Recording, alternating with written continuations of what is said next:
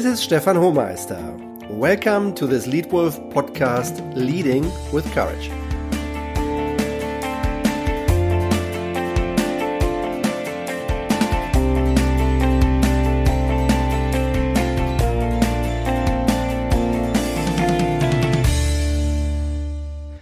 In theory, good leadership is easy to understand. However, good leadership is not about know how, it is about show how, about doing it and doing it well, time and time again. Often, the two classic barriers to change stand in our way fear and comfort. In particular, overcoming fear requires courage. And in your role as a leader of the pack, courage is rewarded. Because people like to follow leaders who lead courageously, learn constantly, and achieve success. Courage doesn't mean that you blindly ignore danger or risk, but you face it and overcome it with your eyes wide open. Because every improvement begins with change, and every change requires courage. When is courage important to you as a lead wolf? For instance, whenever it is not clear what the right decision is to take, what the right thing to do really is, then you need courage to create clarity, to make a clear decision. You also need courage when you lead change, because there are always naysayers and procrastinators, cynics and pessimists who are afraid or simply too comfortable to do the right thing because it means change and change is exhausting. Also, in dealing with your own fear, you need courage as a lead wolf. Successful leaders feel fear as well, but they do not allow their fear to prevent them from doing what's right. But how do you do that leading with courage? How do you strengthen your courage? Courage is strengthened by training it, because courage is a muscle. It grows whenever you use it. So train it and allow your staff to train their courage muscle as well. Good leaders do not surround themselves with anxious, comfortable followers, but with courageous leaders and help them become stronger and stronger. The opportunity to lead courageously without fear of failure is one of the key reasons why I have continued working for my first employer for more than 16 years. Just one example from that time.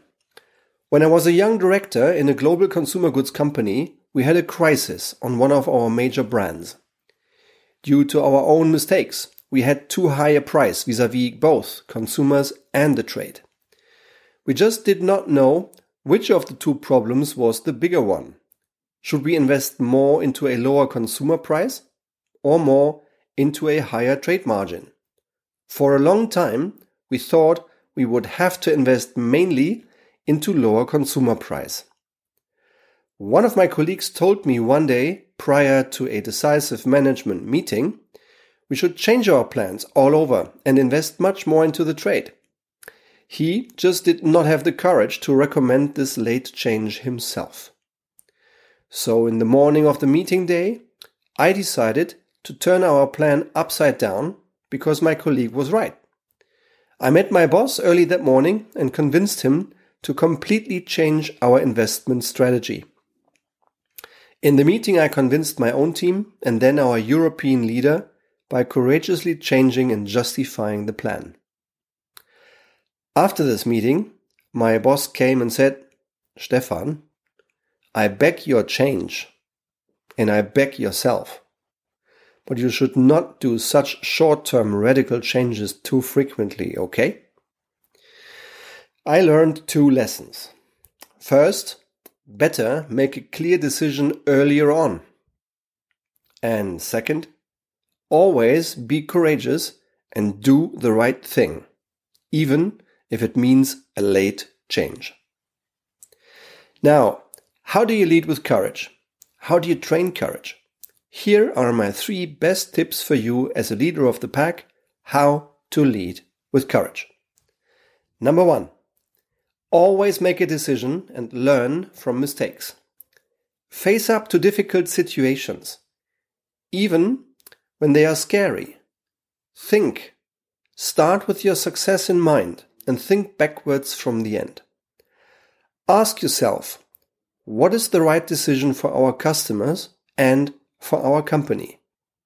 Have the courage to dare imperfection because our need for perfection often prevents us from taking any action at all. Make a decision. Always. And not only once you have everything, once you know everything, to make sure you're right on 100% of every little detail. No. Decide already when you know enough to be sure you are heading in the right direction. The rest you optimize along the way. So, always decide. Always strive to do the right thing and make the best possible decision while allowing for mistakes. Number two, take risk, not comfort. In order to lead successfully and with courage, you have to take calculated risk. Of course, you shouldn't blindly take incalculable risks. But you should dare many small experiments. Use small amounts of money and time, celebrate many small successes and allow for mistakes. In today's fast paced world, the biggest risk is not to take any risk. Had I ever looked back on a year with only right decisions and no mistake at all, I probably would have made the biggest mistake of all. I would not have taken enough risk. I wouldn't have developed my business, my people, and myself while com- my competitors continued growing. Many successful leaders of the pack work outside their comfort zone, in new to the world projects, in unknown functions, in other countries, in other industries, outside their comfort zone.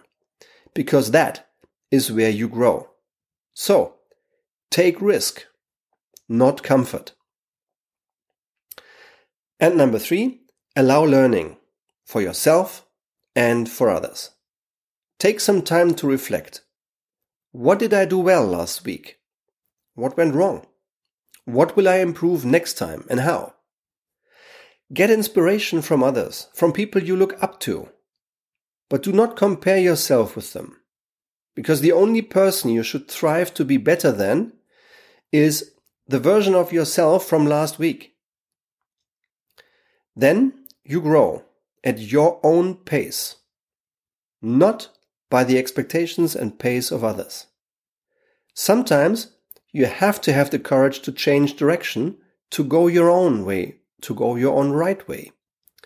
And also allow the people around you, your colleagues and your staff, to learn courageously from mistakes. Because you don't want those comfortable followers around you. You want courageous leaders. So allow learning for yourself and for others. Courage is a muscle. Train it. In summary, here are my three best tips for you as a leader of the pack how to lead with courage. 1. Always decide. Allow for mistakes. 2. Take risk, not comfort. And 3. Allow learning for yourself and for others. Would you like more tips on good leadership? Then click on the link in the podcast description and you'll receive free access to my Lightwolf Academy on Facebook Messenger. Take part in one of my free webinars. Visit and attend one of my Lightwolf seminars. Or if you have any questions, don't hesitate to contact me. And if you like, give me a star rating in iTunes and subscribe to this Lightwolf podcast. Here you will get new episodes every single week. Thank you very much for your attention. Your Stefan Hohmeister.